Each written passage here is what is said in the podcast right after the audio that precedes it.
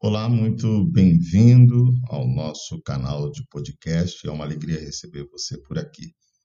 E hoje, nesse episódio, estou muito feliz porque está estreando é, na, na, participação, e uma participação muito marcante, da minha esposa. Minha esposa que é teóloga, escritora, minha esposa, é, veja, que é um, uma dádiva, né?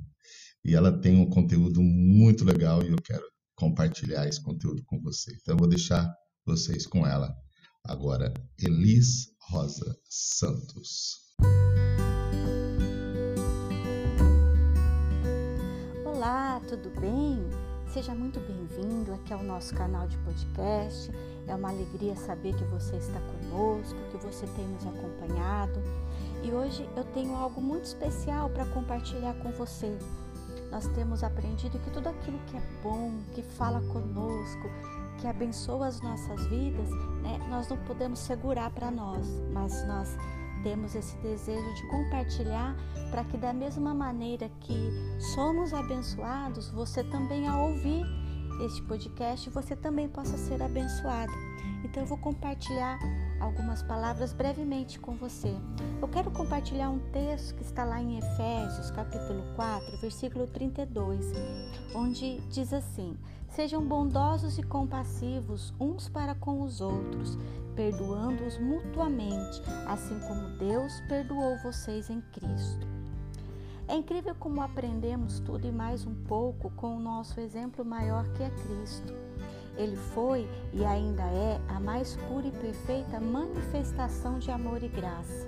Ele não veio para julgar e nem condenar as pessoas pelas suas falhas, mas sim veio mostrar a todos que existe uma esperança, uma possibilidade de trilhar por um novo e vivo caminho, livre de toda culpa, livre de toda condenação e livre também de todo pecado.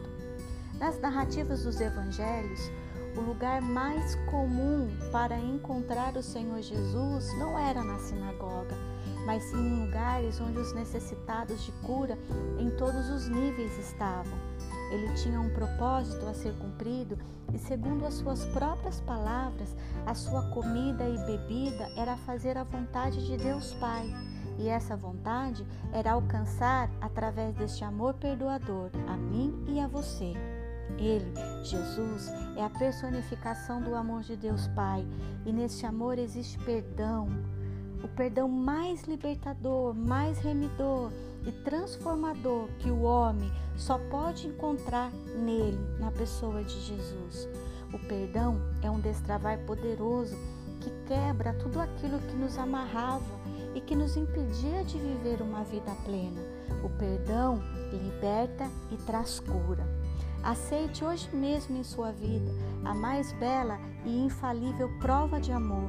Aceite o amor de Deus confessando as suas dores, os seus traumas, as suas frustrações a Jesus e receba todo o amor e perdão que somente Ele pode e quer te dar.